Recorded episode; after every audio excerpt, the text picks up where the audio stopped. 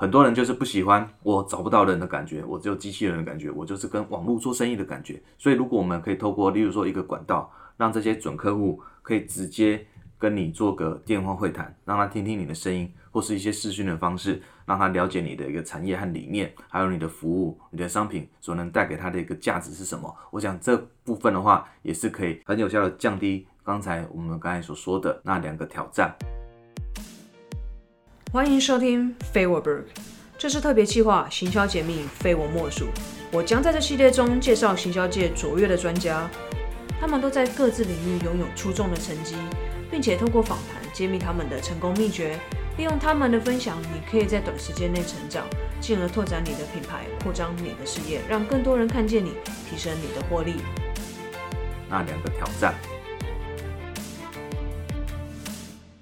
这集邀请到两位来宾来分享他们的销售经验。那一位呢是线下成交达人，另外一位呢则是线上收单之王。线下和线上成交真的有差吗？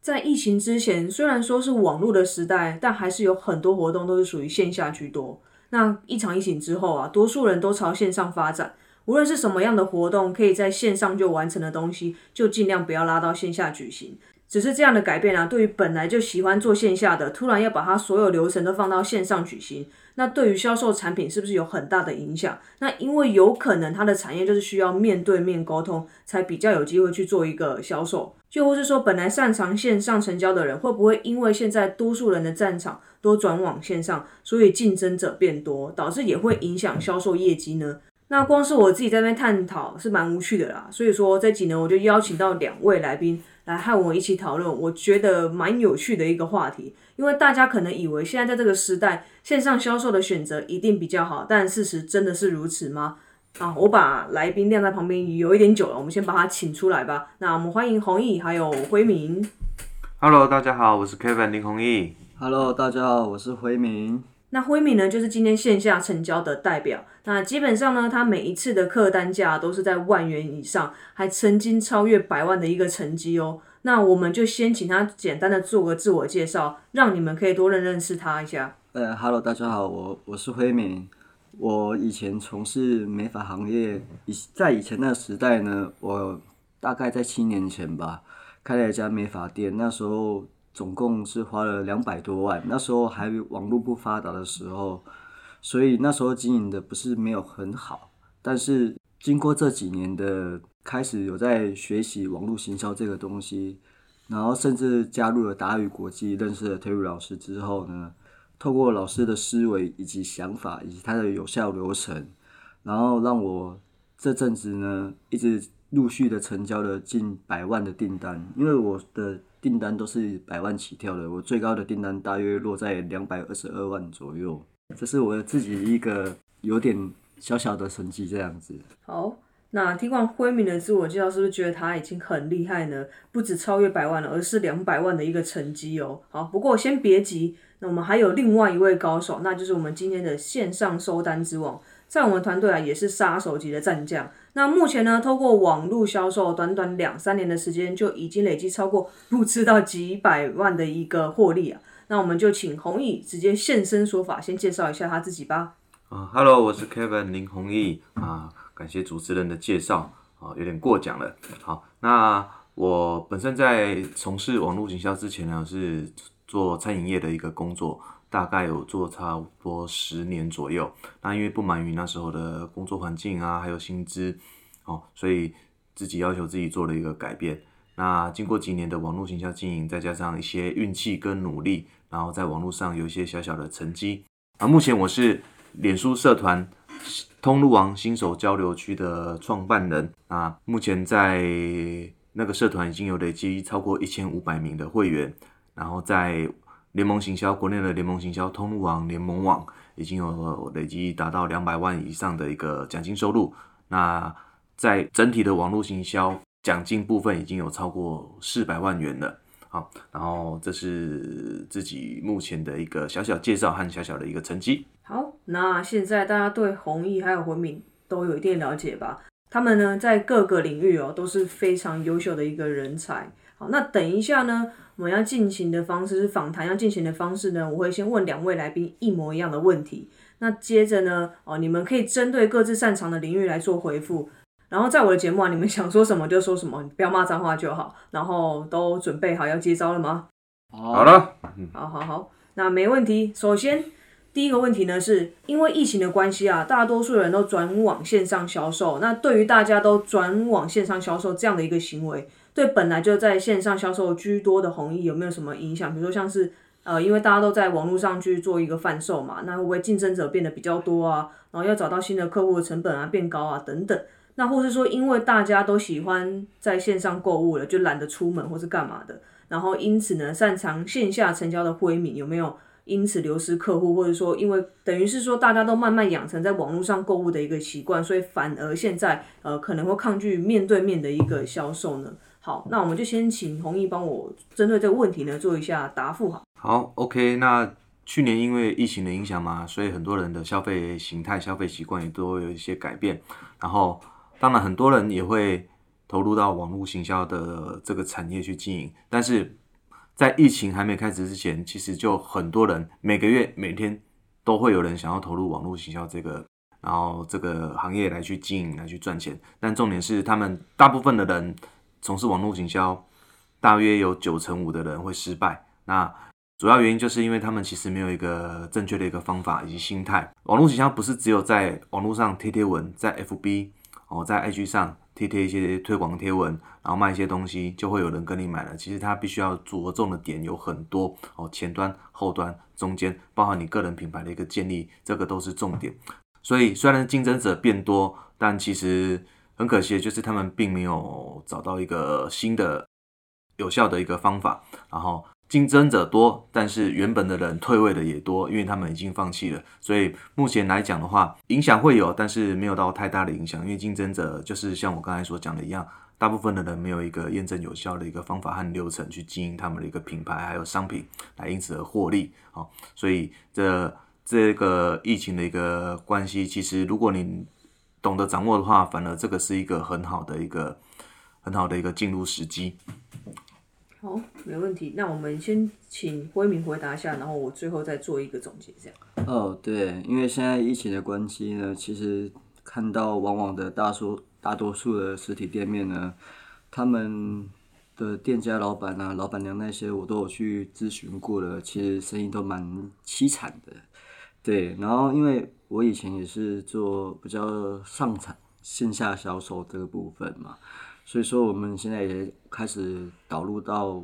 网络上行销，然后线下销售这样。但是因为现在是网络化的时代，所以是还好。对，因为对于擅长线下销售的我，没有什么困难点的是，因为通常我跟他邀约出来之后呢，因为你现在防疫做得好的话，几乎是没什么差别的啦。对，然后但是我还是会希望说。改成线上行销、线下销售，因为我觉得这样的成功率反而让我的业绩提升蛮高的。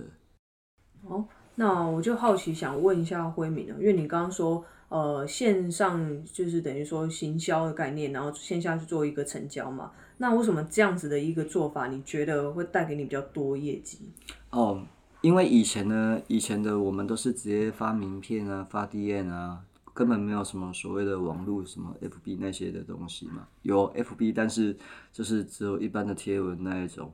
然后现在开始学习的网络行销之后呢，才发现其实网络行销蛮多要点的，蛮多重点的流程，重点是要有用的流程跟正确的心态。再一点就是说，因为从以前发癫的习惯有没有，它那个拓展的速度太慢了。当你发一张 DM，人家可能已经散播了快一千个的贴文，有可能，对，所以我们现在都是改成线上行销、线下销售，这样至少说，诶，我们从网络上邀约到实体下面，我们跟他对谈的时候呢，因为见面三分情嘛，然后因为我又是比较喜欢跟客人互动的那种，属于那种人，所以客户还蛮喜欢我这种个性的。嗯，了解了解。那就刚好呼吁红衣刚刚说的嘛，因为呃要做线上的销售，其实不是只有单纯在什么，比如说像是你的社群媒体啦，或是 YouTube 啊，或是其他其他地方，就是放抖音，或者说哦放那个贴文去做一个推广嘛。其实它真的要做的事情还是蛮多，主要是要有一个有效的一个成交流程，你才有办法成功在线上做销售，然后呃，或者是说在线上去做一个行销的动作，然后去线下面对面成交嘛。所以说，其实哦，这样子的一个转变，对于两位来说，其实好像不是有很大的影响。这样讲应该没有错吧？嗯嗯，对，好，那现在呢，我想要讨论算是迷失的部分啊。网络上有个流传是这样子的，多数人认为线上是不可能成交高单价的产品或是服务。如果说要卖十几万以上的商品啊，那只有线下的方法才行得通。那就两位的经验而言，真的是这么一回事吗？那就一样，请弘毅先帮我做一个回答。我觉得这个是要看产业哦，因为有些人就是喜欢线上，那有些东西就适合在线上销售哦。有些人，例如说现在年轻人如果要买一些东西，他们不会跑到三七家电啊，或是家乐福，他们可能直接在虾皮啊，在某某啊，在东森购物就买了。但是还是有一些产业哦，然后有些产品他们必须要线下，就是实体的部分来做一个接触与了解。我举一个例子好了，像补习班，他们其实很多老师。北中南跑，但但是他们已已经有出了很多的一个线上课程，甚至 DVD 啊那些的课程，可以让学生在家里在线上就观看。但是为什么还是有很多的补习班，很多名师都常常爆满？因为在荧幕上看到、感受到的东西，跟在现场所感受到的东西是不一样的。以补习班这个产业来讲，好了，我到了现场，我到了教室以后，我能够更近距离的跟老师、跟同学接触，我会有不同的一个感受，然后学习能力，好学习的一个。感受度也会不一样，所以为什么还是会有很多人，即使宁愿可能要骑车骑个半小时，或是坐车转车坐了一个小时，但是还是愿意到现场去跟老师学习，去跟同学一起学习，然后一起补习。哦，就是因为他线下的一个感受度啊，还有它的一个功能性是很多是线上没有办法所取代的，所以我觉得这个是要看产业的哦。然后当然有些产业。它是就是适合线下，然后要分年龄层，但有些东西就是线上可以搞定，那就线上搞定啊，这是我的看法。嗯，了解。那辉明针对这一题有没有什么特别的想法想跟我们分享吗？嗯，我的想法是要也是针对族群吧，还有年年年龄层。对，如果说想要卖十几万台币以上的商品的话，在线上的话，通常会买的人。也是蛮多的，但是在线下的话，实体的话，我觉得，因为他们有看到自己的亲身的，哎，有见到自己的老师啊，还是买卖家这样子，他们会觉得比较心安理得吧。对，这是我之前所累积到现在的经验，就是说，因为线下的话，它会有一个热热络度，还有热程度，它也会比较有安全感。对，所以说你要卖十几万以上的产品，甚至数百万的产品的话，我都是线下销售居多，但是线上也有。但是线上的话，你就会变成要花比较多的时间跟他沟通与对谈。对，所以说线上行销、线下销售现在是我目前最喜欢的项目之一。这样子。了解，我觉得刚刚红玉举的例子其实蛮好的哦，就是总是会有人愿意呃花那样子的时间，或者说。舟车劳顿的，然后就只为了要去参加一个他觉得诶觉得可行的，或者说他觉得有兴趣的一个，不管是课程啊，或是什么样的签唱会啊、活动啊等等这些。那这些有时候跟线下或者说在线上要卖高价产品，其实没有说有多大的一个关联，而是在于那个东西是不是真的有办法吸引他，或者说你的提案是不是真的有办法促使他去做一个购买的动作，而不是说。单纯呢，就只是说哦，线上线下的区别。那像刚刚辉敏有提到的，那像呃年龄层这个问题，像叔叔阿姨这一辈的，他可能对于科技或电脑的使用上面不是这么的厉害。那如果你不见面跟他对谈的话，那你是不是就失去这样子的一个销售的机会？所以说，像呃刚刚两位高手讲的，就是线上跟线下呢，其实都要做一个结合，才有办法真正的去销售你的产品，无论它的价格有多少哦。好，那刚刚前面有提到啊，对目前的行业来说都面临极大的挑战。那若是以线上行销、线下成交的一个方式，就可以改善很多行业会遇到的一个问题。那也意味着线上跟线下的结合才是最有效的一个流程。那刚刚呃两位高手也有提到，那么擅长线上的行销，弘毅是否可以分享对这样的一个看法呢？那关于线上行销、线上成交这个议题呢，其实这表示说，并不是所有的商品、所有的服务都有办法在网络上直接做个销售。哦，有些人可能会买单，但是对于几种人、几种的一个状况，可能在线上你比较没有办法去直接做个成交。那第一个就是他对你的，第一个就是他对你的信任度还不足够。然后觉得你可能在网络上，我看不到你的人，我看不到你的脸，我听不到你的声音，我会对这个有所怀疑。然后第二个呢，就是属于一个高价、高单价的一个产品或服务，例如说我人都还没看到你，我也没跟你讲过话，我也不知道你是圆是扁，我只有看过你的照片，但是你要马上把几万块甚至十几万交到你的手上，我觉得这个是一个比较困难的地方，也是会比较有挑战的地方。但是这不是说我们一定要很多比较高价位的一个商品啊，或是服务啊，或是他对你的本身的信任感还不足够的话，我们就没有马上马上成交，或是我们一定要跟他直接在现场面对面了解，或者是要举办一个说明会、座谈会让他了解。哦，当然这是一个很好的方法，但是那我们在现在这个时代的话，我们可以透过很多的一个方式来去降低这样的一个挑战。例如说，我们可以很多人就是。喜欢在线上销售，但是很多人就是不喜欢我找不到人的感觉，我只有机器人的感觉，我就是跟网络做生意的感觉。所以，如果我们可以透过，例如说一个管道，让这些准客户可以直接跟你做个电话会谈，让他听听你的声音，或是一些视讯的方式，让他了解你的一个产业和理念，还有你的服务、你的商品所能带给他的一个价值是什么。我想这部分的话，也是可以很有效的降低刚才我们刚才所说的那两个挑战，然后。也可以让客户更快的进入到你的购买流程、行销流程，好，这是我的一个想法与看法。嗯，了解。那慧敏有没有想要特别补充，或是说，呃，想要给不一样的一个观点？因为像线上行销跟线下成交这个部分嘛，对，就我还是一样提到刚刚的年龄层的方式，因为现在年轻人太多人喜欢在网络上购物了，然后阿姨们的习惯呢？我去市场调查过了，就是说，他们喜欢看到真人，嗯，怎么说？他们喜欢看到你的热程度啊，然后那些你给他的意见、给他的想法、给他的观点，对，然后他们会觉得说，哦，你这个年轻人很可靠。然后，可是我们在一般的电话行销、网络行销的话，你这样跟他讲，他会因为现在诈骗的太多了嘛，他们会不会以为是诈骗？所以说，很容易就放弃了这次的销售的机会。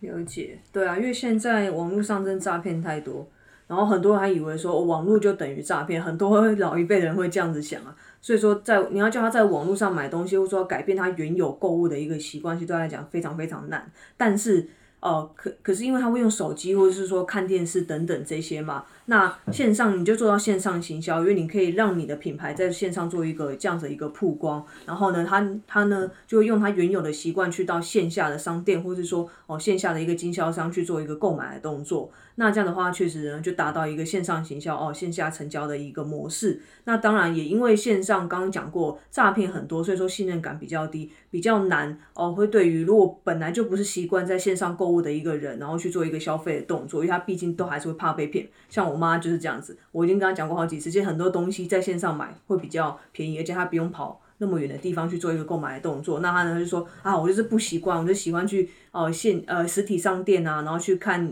东西啊，去摸东西啊，然后看它材质好不好啊等等这类的。所以说呢，哦，我觉得线上行销呢确实可以让你的品牌去做一个快速的一个曝光的动作，然后让很多人去看见，然后呢也会有线下的一个比如说店面啊，或是说哦零售的一个地方，然后让客户呢可以当场呢去购买这样的一个动作，等于说现在的一个趋势是这样子的。好，那继上一题呢，两位在行销和销售方面都是一个专家嘛，那也都有不错的成绩。好，那该如何巧妙的把线上和线下的发展做一个结合，然后打造出所谓的验证有效的一个成交流程呢？那同时呢，哦，也给听众一个想法，说，呃，让他们都可以学习到其中的一个精华，并且呢，可以直接运用在自己的一个行业上哦。那我们就一样，先请弘毅帮我做一个这样的分享。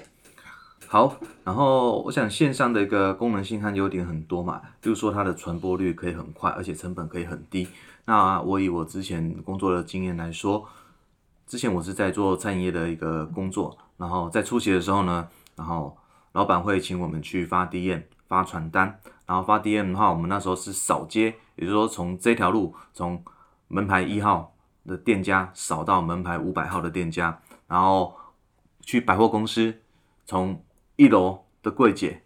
然后要发到十楼的工作人员等等的，这个就是传统式的这些东西，当然有效，但是可能不及于你一个粉丝页有效的一个贴文，让它传播出去来的有效。而且你发 DM 再怎么发，还是会有一些人发不到。然后，但是你如果在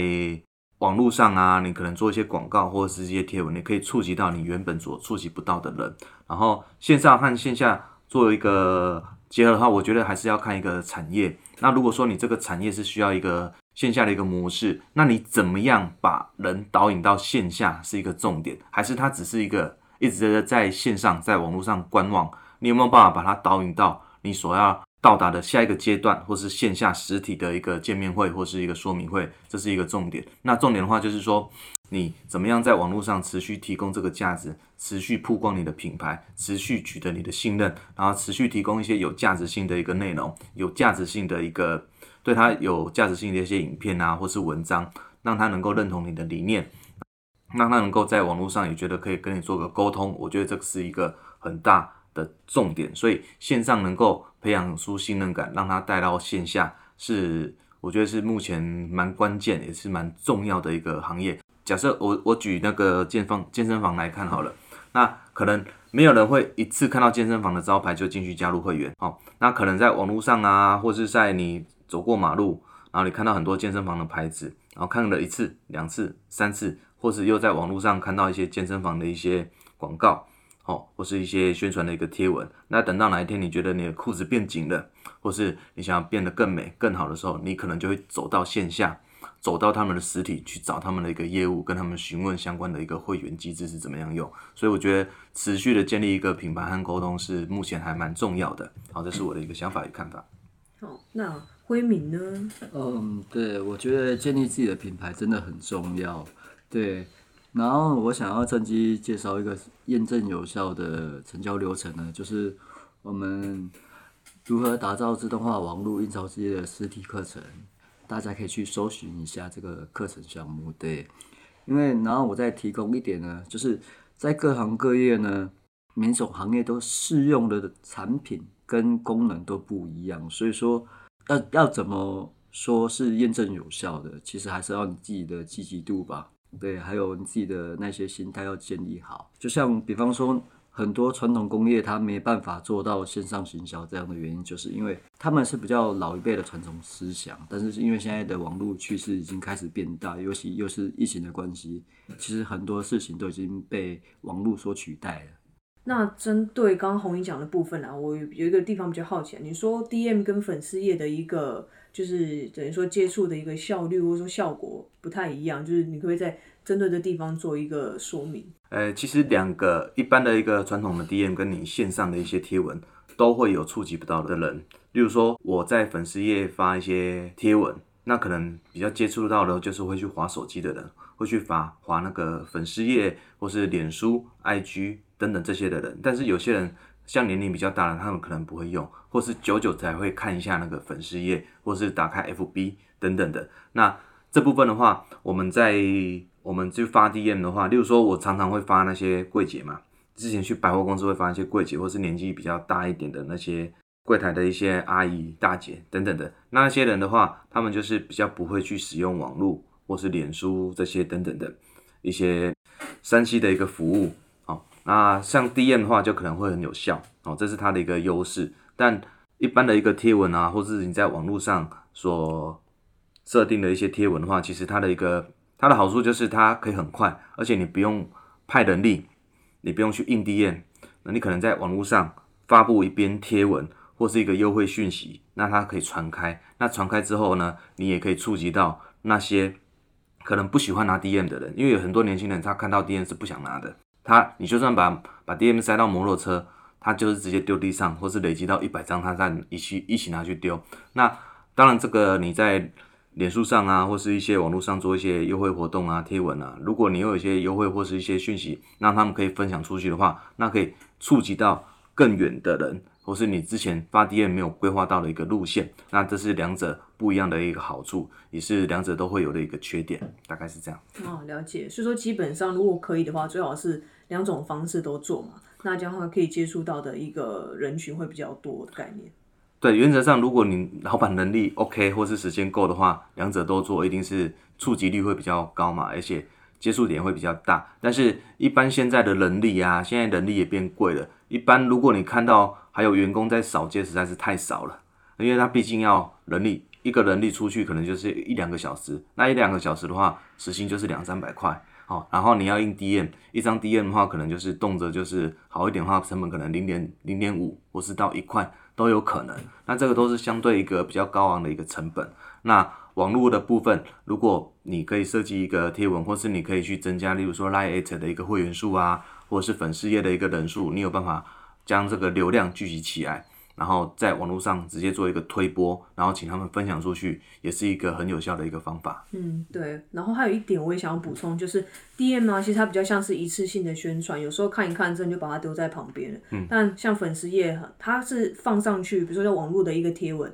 它是放在那边，或者说呃 blog 的文章，它是放在那边。然后呢，它就可以一直永久的、终身的为你去做一个宣传的一个动作，然后你就会永久的去看到。所以说，其实确实来讲，如果我说你真的有那个成本，确实可以两个都做。那如果没有的话呢，那就建议你真的是透过网络去做一个行销的方式，对你来说节省成本之外，然后接触效率还是会远比哦只有单纯 DM 来的大哦。好，刚刚红有提到说要把人从线上带到线下的一个关键其实是信任感。那针对信任感的部分，你们有没有什么一个？特别的一个建议，想要给观众说，要怎么样可以确确实实在线上建立足够的信任感，把人带到线下这样子的一个一个关键，或者说怎么样的一个做法？那一样先请弘毅帮我做一个回答好了。好，那建立信任感，我觉得客户绝对不会看你一篇贴文就相信你是一个真人，除非你是五月天，除非你是吴宗宪，哦，那这已经有知名度的一些艺人或是名人，那我觉得在网络上。在线上你要建立信任感，有几个重点还蛮重要的。第一个就是你要持续的曝光，然后持续的出现在他面前。哦，他可能不会看你的贴文，他可能不会打开你寄给他的 email，但是他会知道哦，你还在这个市场，哦，你还你你目前还有在经营。呃，其实有时候我们发一些 DM 啊，我们发一些贴文啊，或是 email，最重要的目的是这个。然后第二个呢，也是很多人所没有办法克服的。或是想有办法去执行的，就是很多人不想要用真人现身。例如说，你要叫他用真人的名字，或是真人的照片，或是直播，他会痛苦万分，因为他不想曝光，他不想有名。但其实我觉得，如果你想要在网络上经营的话，你如果不想要用自己本人的照片或是真人去跟人家做个互动的话，很难取得一个信任感。因为人，毕竟我们做生意会付钱的还是人。会跟你消费买东西的还是人，人就是喜欢互动，人就是喜欢跟真实的人做生意，好，所以这几个部分的话，我觉得是还蛮重要的，也是很多人可能没有办法去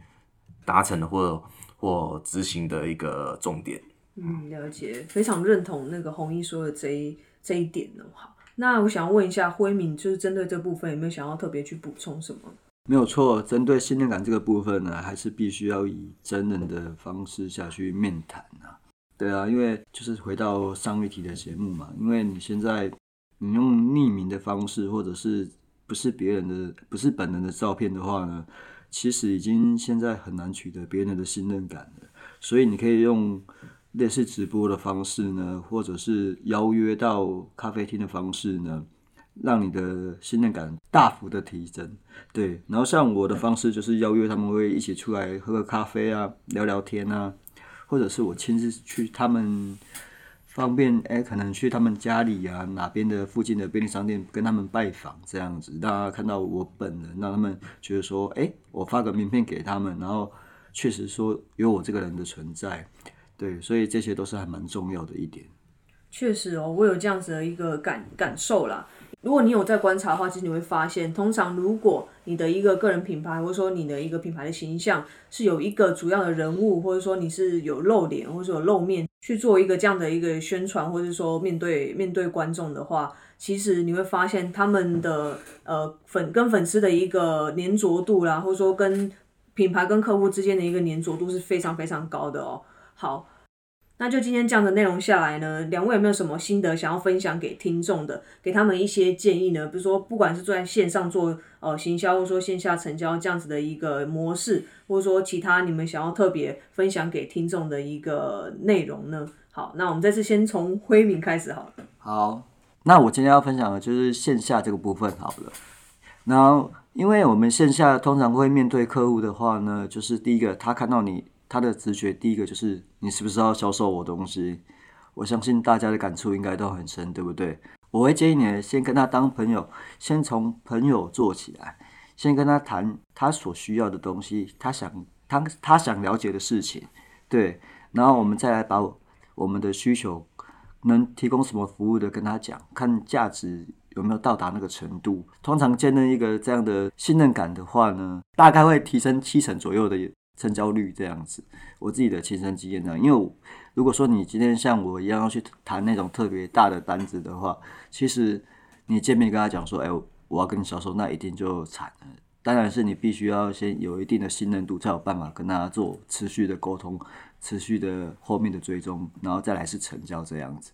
哦，没错，你不会见到一个陌生人就跟他说你要不要嫁给我？你应该不会这样子问吧？好，所以文明刚刚这样的一个内容，其实主要重点就是讲说，哦，建立信任感比什么都还要重要。就像你第一次到一个店面好了，不管是店面还是说线上的一个商店。你不会第一次看到就会购买，通常不会嘛？那通常店员第一第一件事情会做什么？先跟你聊天嘛，了解你的需求嘛，等于说跟你有进一步的对谈之后，才会慢慢的去做一个销售的动作嘛。那他前面在做的部分是什么？就是建立信任感的一个部分。好，那弘毅呢，有没有想要特别说针对今天的一个内容要做其他的呃分享？我想我今天的主题就是代表线上成交的一个领域嘛。那其实线上成交就是网络行销。那我相信很多人都想要做网络行销，也想要在网络行销这边有赚到钱，因为这代表着你不用再依要依靠你的劳力去工作，你不用再用你的打卡表来计算你的薪水。但是很多人想做网络行销，就我接触这几年，还有身旁的朋友，真的有成功的人，真的不到十趴，甚至可能到五趴。好，那为什么会这样？我觉得不是在他们的经验啊，或是技术啊，或是什么软体多烂啊，什么等等的，或是。电脑的一个能力啊多差哦，不会串接啊，不会使用什么脸书广告啊等等，我觉得跟那个关联性很低。我觉得最重要是出在心态哦，最重要是出在心态。那我那时候在接触网络营销之前嘛，哦，刚才有提提到过，我是做餐饮业的。那餐饮业之后呢，因为其实并不是很想要待在这个环境，然后那时候呢，又后来有打算去考公职，但是。很不幸的，可能没有一个读书的天分，哦，差了几分落榜。那之后，我就看到网络行销这个领域，那本身对自己有兴趣。那当时我是真的是拼了命的在经营，拼了命的在行销，拼了命的在学习。因为我知道，如果我没有抓住这条线，我要么就回去再继续考公职，再考一年没有薪水一年；要么就是继续做做我已经做很久，但是已经麻痹也不喜欢的餐饮业。所以我觉得那时候我整个的心态是跟一般人所不一样的。那一般人做网络行销都是兼职的，或许你会遇到一些挑战，或许你遇到遇到一些问题，然后或是你可能一两个月没有赚到钱，那你有一个很好的退路，就是回到你原本的一个舒适圈，就是回到你原本的一个工作哦。那这样的话，你的损失是最小的啊。所以我觉得很大的一个出发点都是在心态呢。你的心态不一样，你的出发点不一样。你所达到的一个结果，你所吸引到的一个事情也会截然的不同。好，所以如果说你真的本身是想要在网络上这边经营的，真的想要呃透过网络大大的改变一下你的生活啊，或是生活品质的话，我觉得一开始的一个出发点还有心态是最重要的一个关键。哦，感谢红毅的分享，我觉得非常好。其实不管做什么事情呢，心态真的很重要。你的出发点是什么，以及你后续面对各种困难，或者是说。呃，各各种一些挑战的时候，你是用怎么样的一个心态，然后去解决它，然后以及去呃往前进的一个动力啦。好，那今天这样听下来哦，其实呃不管是线上或者是说线下销售，其实都各有各自的优势啦。那如果说哦现在以现在那个阶段，因为其实那个呃 Amazon 的那个算是执行长也有说过啦，他就说其实如果你可以整合线上和线下的一个这样的一个模式，等于说是现在的一个趋势啦。那你才可以接触到更多的一个客户嘛。因为像我们刚刚前面都有讨论到这样的一个主题。然后呢，因为你在线上的话呢，你可以怎么样？线上行销，你可以大量曝光你的品牌，让更多人看到你的，不管是商品啊，或者是说服务啊。然后接着呢，你再拉到线下去做一个销售，和你的客户呢，呃，可以拥有更进一步的一个接触，然后提高一个信任感嘛。那利用线下成交你的商品，然后协助你的客户去解决他们想要被解决的一个问题。最后呢，就去完成他们的目标，这样子。好，那今天呢，真的非常非常感谢两位哦。那如果说大家想要多了解你们一点的话，要去哪里找到你们比较好呢？弘毅。好，那如果说呃，你对我本身经营的一些网络行销或是一些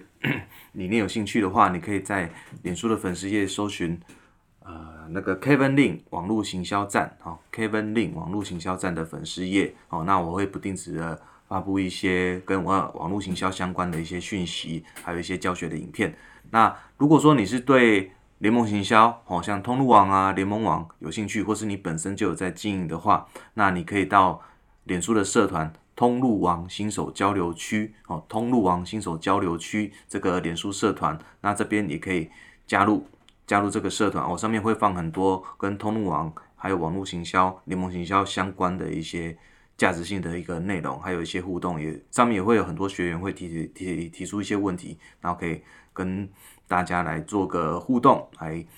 更进一步的了解这个联盟行销该怎么经营。好，就是这两个地方。好，没问题。那辉敏呢？好的，那如果想要了解线下如何成交高单价的话呢，可以搜寻一下我的 FB，我叫陈敏，然后我的粉丝专业叫达宇国际陈敏，这然后我会跟你分享说这阵子所小小的成绩成交的那个经验啊，那些成果，我会一对一的跟你咨询，我会教你无私的分享怎么去让你成交的几率大大的提升，这样子。好，那刚刚两位像弘毅跟辉敏的一个资讯哦，我都会把链接放在最下方的资讯栏这样子。那如果你们有兴趣的话，就要去记得去追踪他们哦。好，那今天节目就到这里喽，拜拜，拜拜，拜拜。嘿，又是我 Brooke。如果你很想说这集的内容，那你绝对不会想要错过其他的免费资源，以及我为你特别开设的 Facebook 私密社团，协助你轻松打造自动化网络印钞机。所有资讯我都会放在下方。那最后，如果你喜欢这个节目的话，欢迎订阅和追踪，就不会错过任何让你达成目标的机会。当然，也别忘记留下你五颗星的评分。那我们就下期见喽。